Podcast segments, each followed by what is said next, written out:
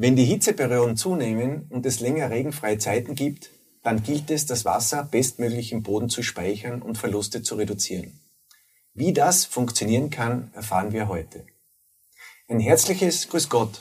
Ich freue mich, dass Sie beim Podcast Agrar Science Wissen Kompakt der Raum bei Gumpenstein zuhören.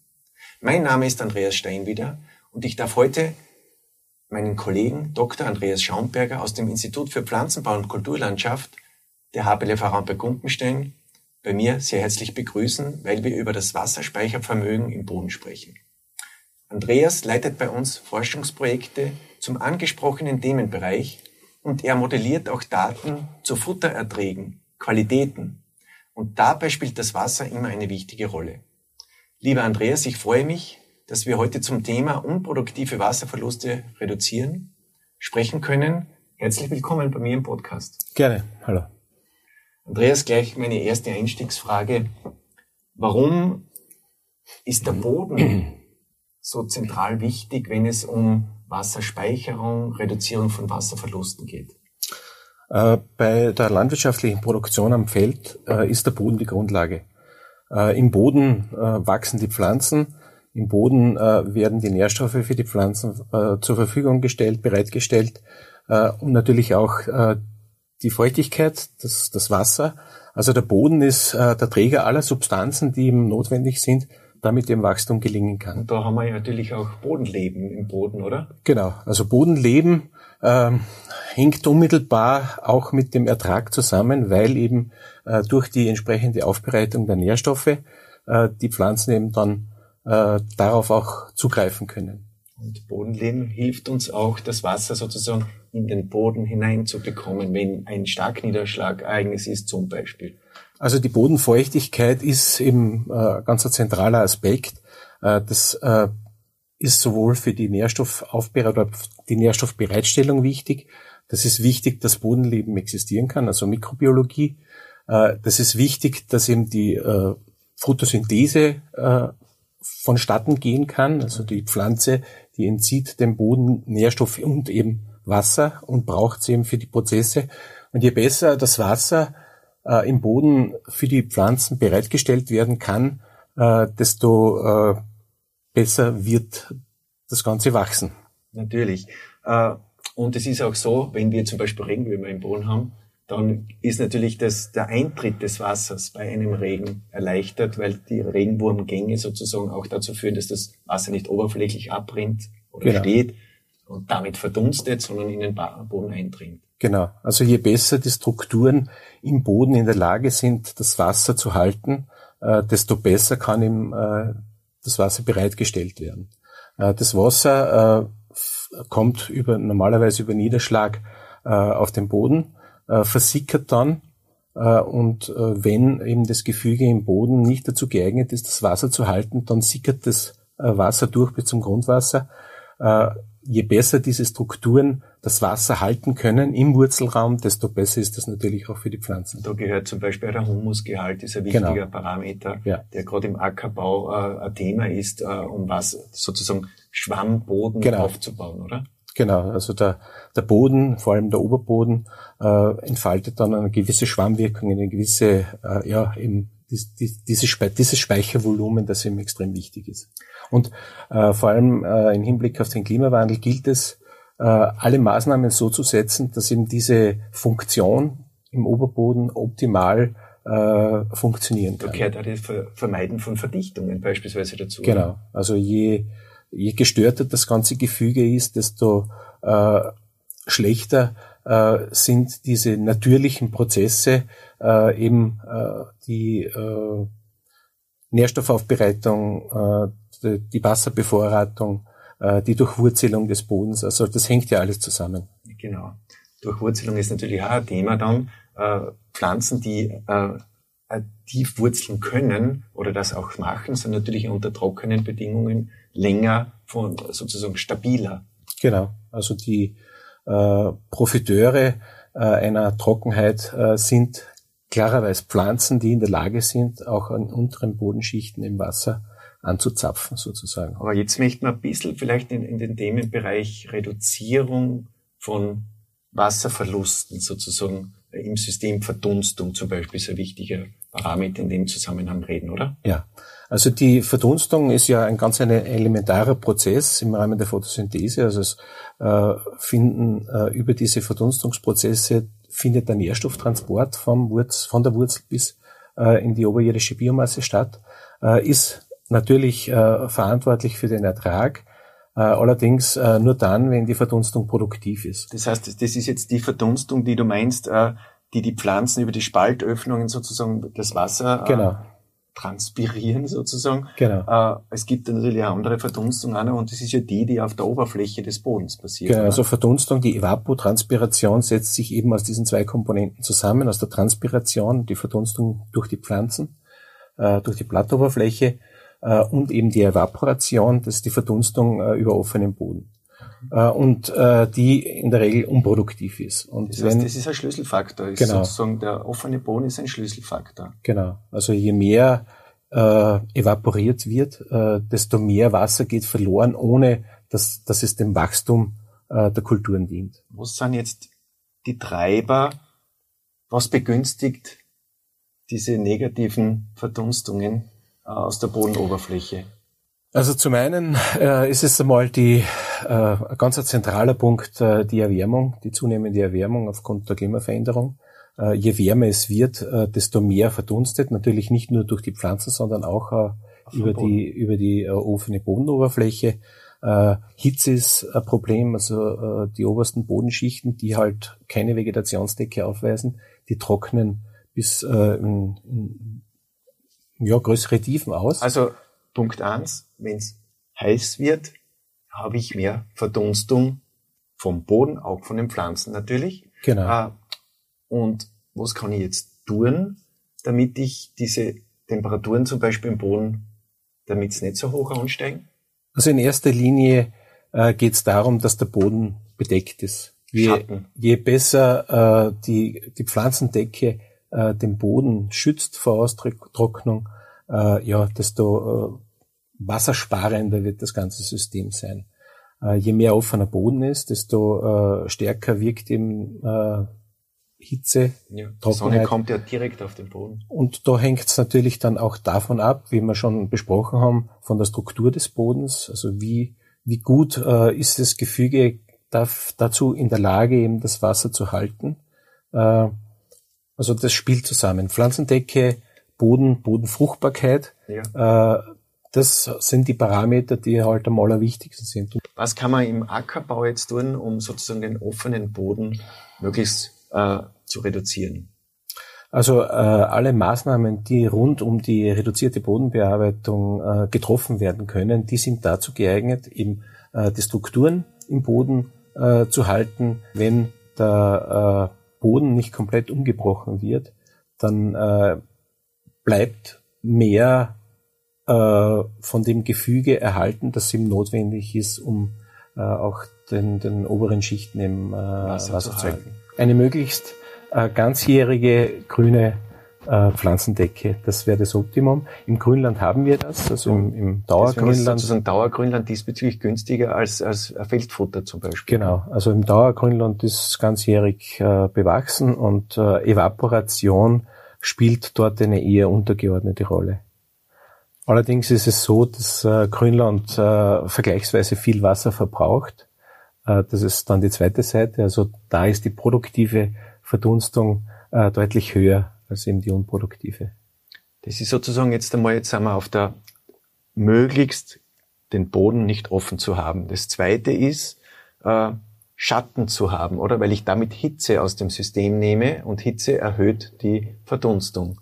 Was, genau. sprich, was heißt das jetzt wieder in der Bewirtschaftung, wenn wir jetzt im Grünland uns befinden zum Beispiel? Also bei der Verdunstung spielen die Luftbewegung der bodennahen Atmosphäre eine zentrale Rolle, weil äh, Wind natürlich äh, die Verdunstung äh, positiv beeinflusst. Also je mehr Wind, oder? Also Wind und also, Temperatur sind genau, die zwei Treiber. Genau. Und äh, wenn man jetzt Maßnahmen setzt, um diese Luftströmungen äh, über den Boden abzubremsen, dann vermindert sich natürlich auch die Verdunstung.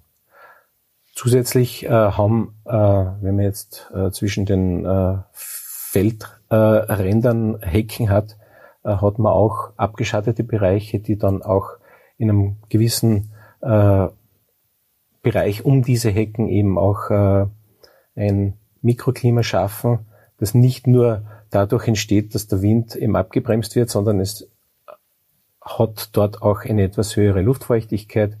Äh, durch die Schattenbildung trocknet in diesem Bereich der Boden bei Sonnenstrahlung nicht äh, so schnell aus. Also ein Tipp ist einmal, äh, Hecken äh, an den sozusagen Feldrändern nach Möglichkeit zu haben, wieder zu errichten. Teilweise sind unsere Landschaften ja ausgeräumt worden. Ja. Äh, da, da, da nehme ich Windgeschwindigkeit heraus, schaffe auch Schattenbereiche und erhöhe auch die Biodiversität. Das ist natürlich das auch ist ein Vorteil, oder? Ein ganz wichtiger Aspekt, weil im Hecken dazu geeignet sind, alle möglichen Lebewesen zu beherbergen äh, und äh, die auch unter Umständen einen direkten Einfluss auf den Ertrag in der Landwirtschaft haben, wenn dort Nützlinge äh, in der Lage sind, Schädlinge auf natürliche Art und Weise zu beseitigen.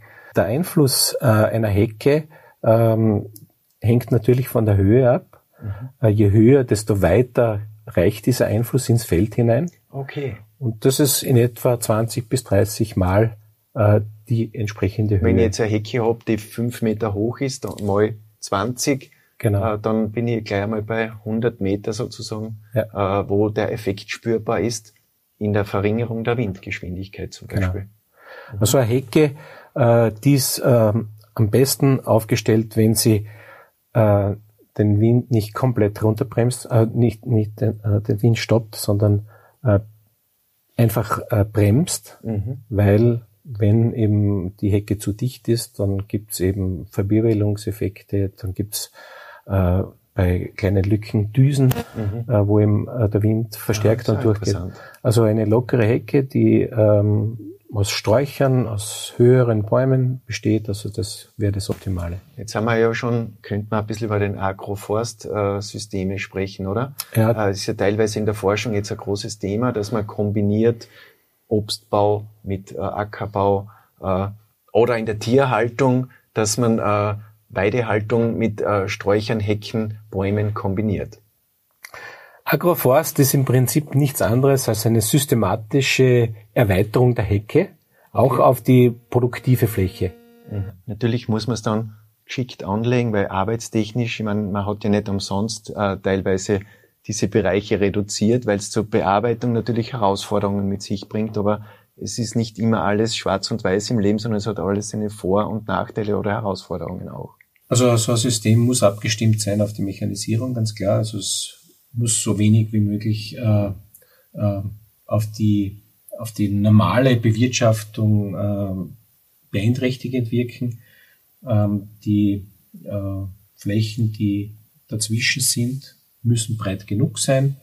Äh, die Effekte äh, einer Agroforstanlage kommen noch stärker, äh, treten noch stärker zutage, wenn das System auch auf die Windrichtung beispielsweise abgestimmt ist. Das heißt, äh, wenn ich windbremsenden Effekt äh, dort erzielen möchte, dann ist es sinnvoll, orthogonal zur Hauptwindrichtung das Ganze äh, zu errichten.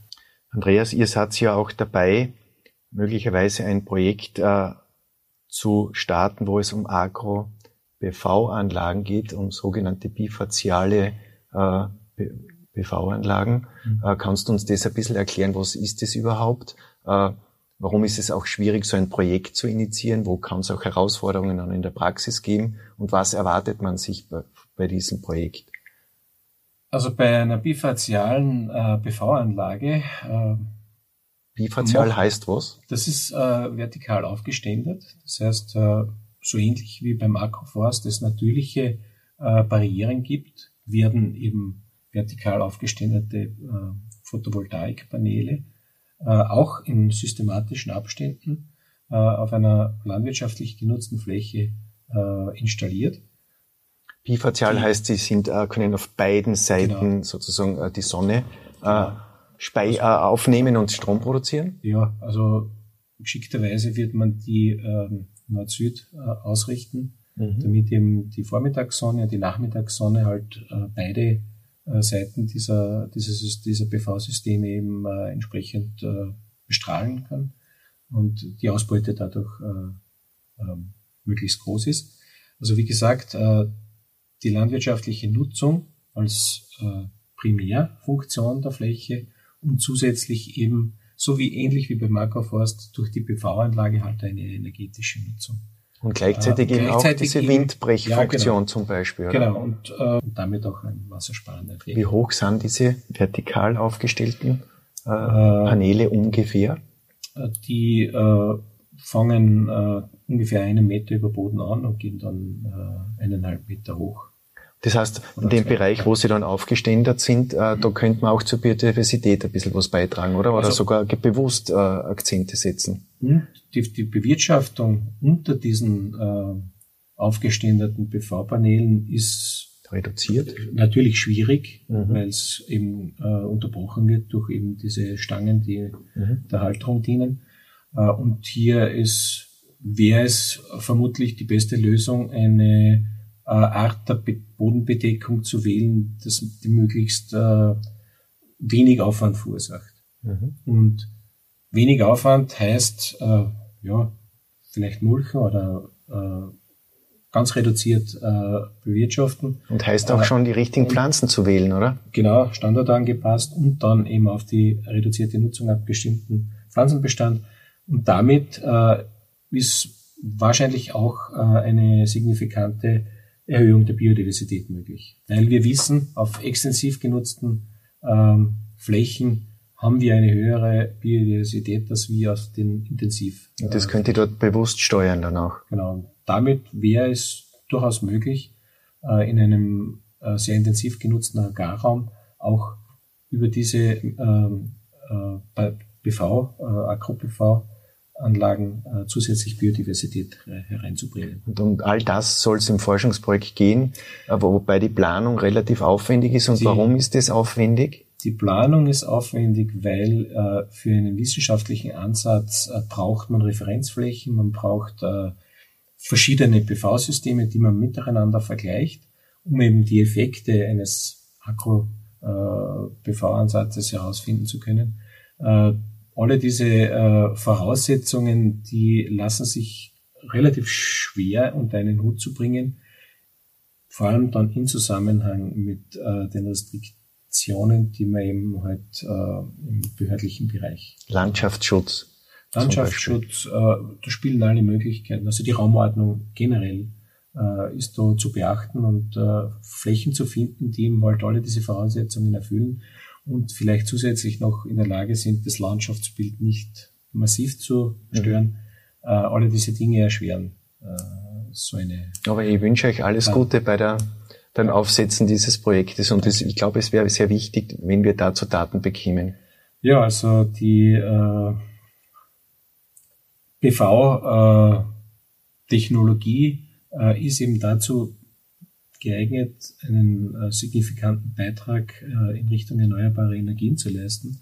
Und wenn wir das in einem Umfang machen wollen, wie im, äh, die Regierung das plant, dann werden wahrscheinlich die Flächen auf den Dächern zu wenig werden. Also wir müssen uns äh, Alternativen überlegen. Gut, also wir sind ja jetzt immer noch bei der Verdunstung und Reduzierung der Windgeschwindigkeiten, Schatten und so weiter. Äh, wir haben gehört, dass es Hecken, äh, Bäume uns helfen können, wenn wir jetzt ein bisschen weiter nach unten gehen. Äh, man kann natürlich auch in Pflanzen in der Bewirtschaftung des Grünlandes schauen, dass man Schatten hat, dass man weniger Wind hat. Was ist da zu erwähnen? Also im Grünland ist es vor allem äh, die Nutzung selber, die entscheidend dazu beiträgt, äh, wie ähm, der Folgeaufwuchs äh, sich äh, mit den äh, oft stressigen Bedingungen, Trockenstressbedingungen, äh, wie sich der damit mhm. auseinandersetzen kann. Also äh, man wird ganz klar schauen, dass man die Schnitthöhe nicht zu tief wählt. Gut. Gibt es aus deiner Sicht jetzt noch äh, die wichtigsten Punkte äh, zusammengefasst für die Bäuerinnen und Bauern äh, in ihrer Bewirtschaftung, um Verdunstung zu reduzieren? Also Hecken sind äh, in vielerlei Hinsicht äh, eine sehr gute Maßnahme. Äh, erstens äh, eben durch den windbremsenden Effekt spare ich Wasser, ich habe Schattenbildung, der Boden um eine Hecke ist kühler, das Bodenleben ist dadurch besser in der Lage, ja, vital zu agieren. Der, der, der Bodenwasserspeicher um diese Hecken oder im Einflussbereich dieser Hecken wird begünstigt.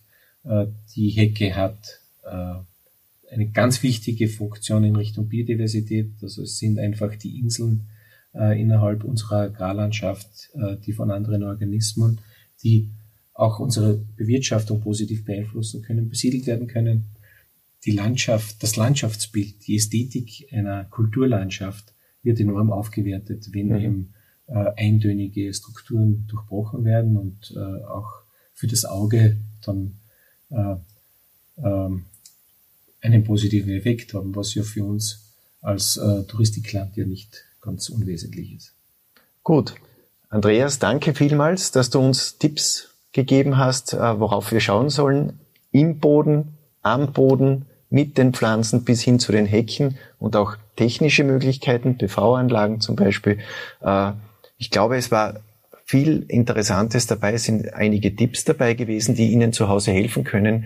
Ich bedanke mich fürs Zuhören bei unserer Serie Agrarscience Wissen Kompakt der Haberle Raum bei Gumpenstein und ich freue mich, wenn Sie wieder einmal zu Gast bei uns sind und unsere Podcast-Serie verfolgen. Auf Wiederhören und auf Wiedersehen.